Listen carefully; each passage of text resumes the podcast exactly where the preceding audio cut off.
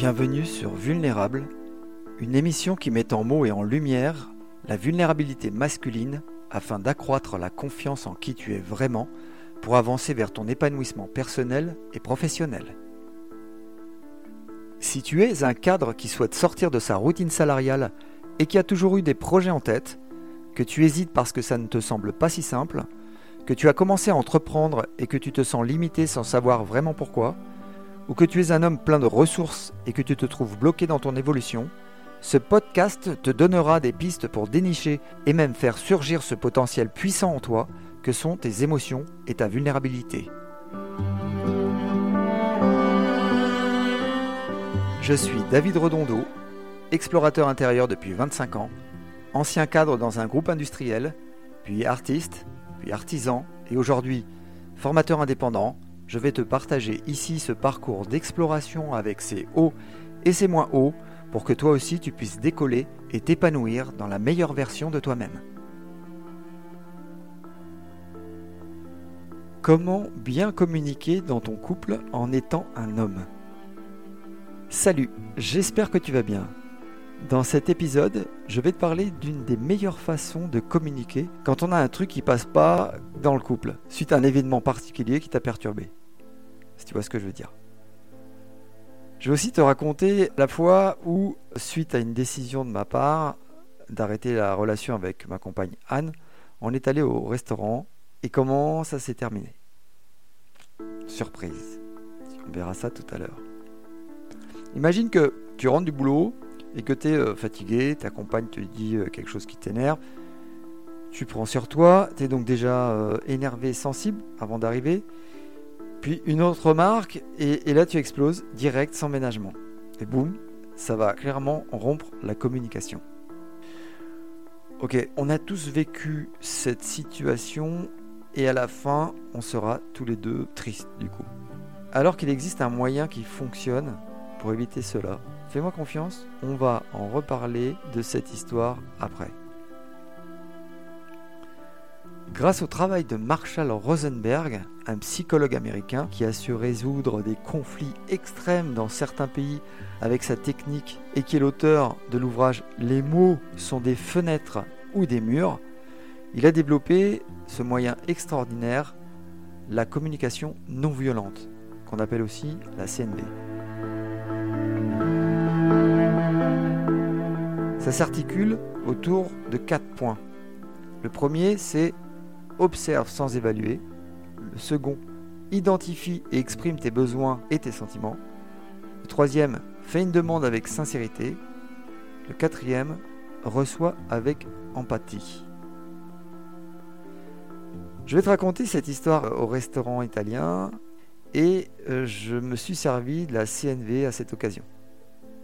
À côté de chez moi, dans ma petite ville, il y a un très bon euh, resto.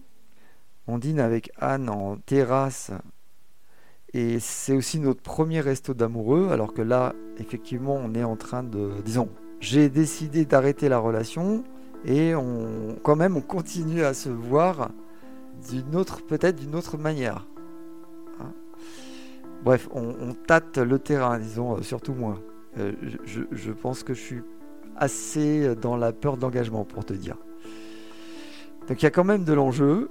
Les ressentis sont différents et sûrement euh, des attentes différentes entre nous. C'est pas super clair pour moi, c'est certain.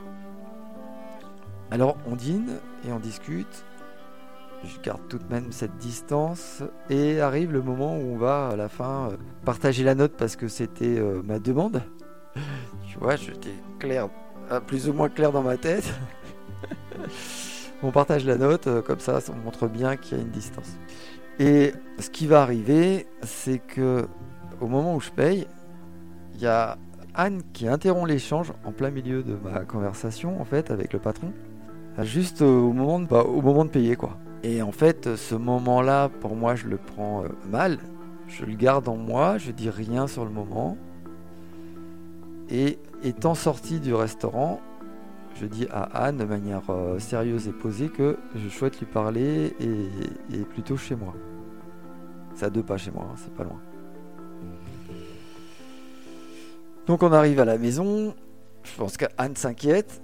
tout cas, elle, est quand même. Euh, je dis qu'est-ce qui s'est passé? Et euh, je lui dis tout simplement qu'en fait j'étais en colère, je suis en colère, énervé, et je voudrais qu'on parle maintenant de ce qui s'est passé au, restaurant. Donc elle est très surprise parce que d'abord je lui ai pas dit devant le patron ou en tout cas je l'ai pas dit dans un lieu public. Et je lui ai dit que j'aimerais que lorsqu'on va au restaurant, que tu ne me coupes pas la parole, que tu me laisses développer ce que je dis complètement lorsque je m'exprime. Et là, euh, Anne est, très surprise en fait, et extrêmement touchée de la situation. Parce que j'ai pas réagi euh, sur le coup là-bas, j'ai pris le temps et euh, j'ai demandé à qu'on soit dans un endroit protégé, en tout cas sans être face à des gens. Et donc je, lui dis euh, ce que j'avais ressenti euh, et vécu. Elle se rend compte en fait, elle, pleure et comprend. Donc moi je, reçois ce qu'elle dit à ce moment-là, ce qu'elle, comment elle vit ça. Ça me touche beaucoup. En fait à ce moment-là ça touche quelque chose de très profond chez Anne que je n'évoquerai pas ici. De ce fait, ça va me donner le désir de reprendre la relation.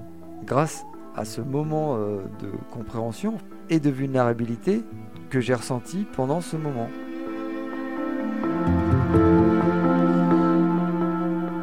Alors, si on reprend l'ensemble du déroulement et qu'on l'associe à la CNV en découpant euh, ces instants,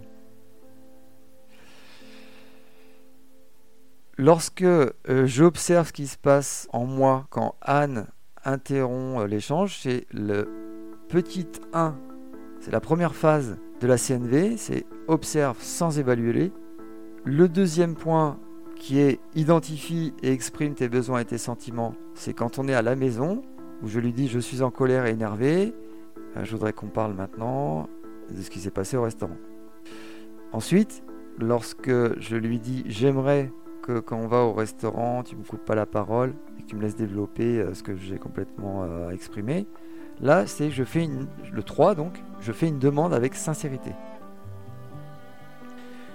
Puis quand Anne est super touchée et que bah, ça me donne envie de reprendre la relation en fait à ce moment-là, c'est la quatrième phase, je reçois avec empathie.